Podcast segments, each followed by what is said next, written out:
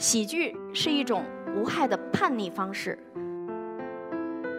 当你渴望叛逆又不想毁掉你温柔的面具的时候，请选择喜剧。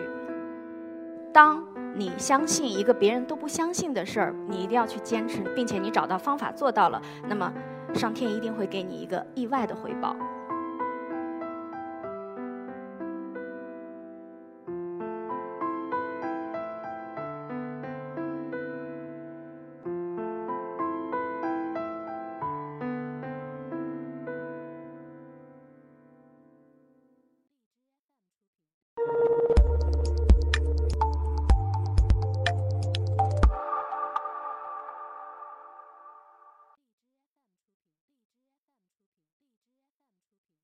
大家好，我是 Eco Talks 讲者刘艳，今天来到 Eco Talks 跟大家一起分享一个主题，就是一个不搞笑的女性是如何做喜剧的。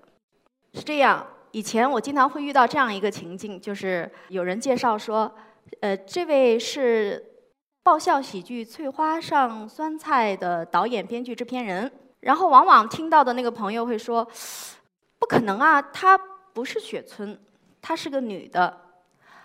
哦，喜剧女的哦不，她也长得不像贾玲，所以啊，因为做喜剧的女性确实不多。那么像我这样一个看上去也不怎么搞笑的女性，又做喜剧，这就更少见了。像我这样一个理工科出身，然后又很书呆子气的女性，为什么会喜欢做喜剧，并且一做做了二十年呢？其实我后来也一直在想这个问题。随着这个成长，我就发现了哦，原来我不是一个怕冲突的人，我只是一个怕正面冲突的人。我很适合藏在后边制造冲突。那么，如果我想继续这么做，我就需要组织一个属于我的团队，他们替我去表达，替我去说我不敢说的那些话。这些年呢，我其实也就练就了这么一个本领，就是特别。呃，善于识别人群中适合做喜剧的人。我有一个总结，就是什么样的人适合做喜剧呢？大概有这么几条：喜欢吐槽、不吐槽会死的人适合做喜剧。第二种呢，是我总结的是做摇滚的人很适合做喜剧，因为他们天生叛逆，因为喜剧的这个基因就是叛逆。然后再下来是特别容易得抑郁症的人。有一个统计，就是几乎所有的喜剧大师都得过抑郁症。也就是说，在抑郁症潜在人群中，他们有极好的喜剧基因。所以呢，我觉得，嗯，我总结的这是特别适合做喜剧的人。在这些经历之后，我总结了我做喜剧的原因，就是喜剧是一种无害的叛逆方式。当你渴望叛逆又不想毁掉你温柔的面具的时候，请选择喜剧。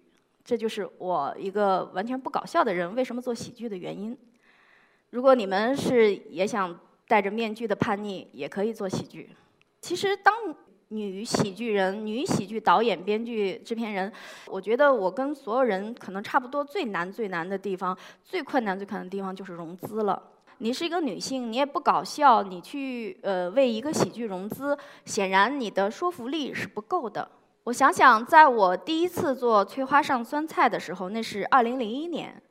那时候还没有商业的喜剧话剧，我是呃拿着这个方案去找到了一个呃很有钱的人，然后他当时一看说：“哎呦，挺好的，我很有钱，我打算拿点这个喝茶钱给你们做个公益。”然后也见了学校就中戏的老师啊、学生啊，呃当着面他也承了诺，然后大家很开心。这时候大家就积极的进入了排练，可是。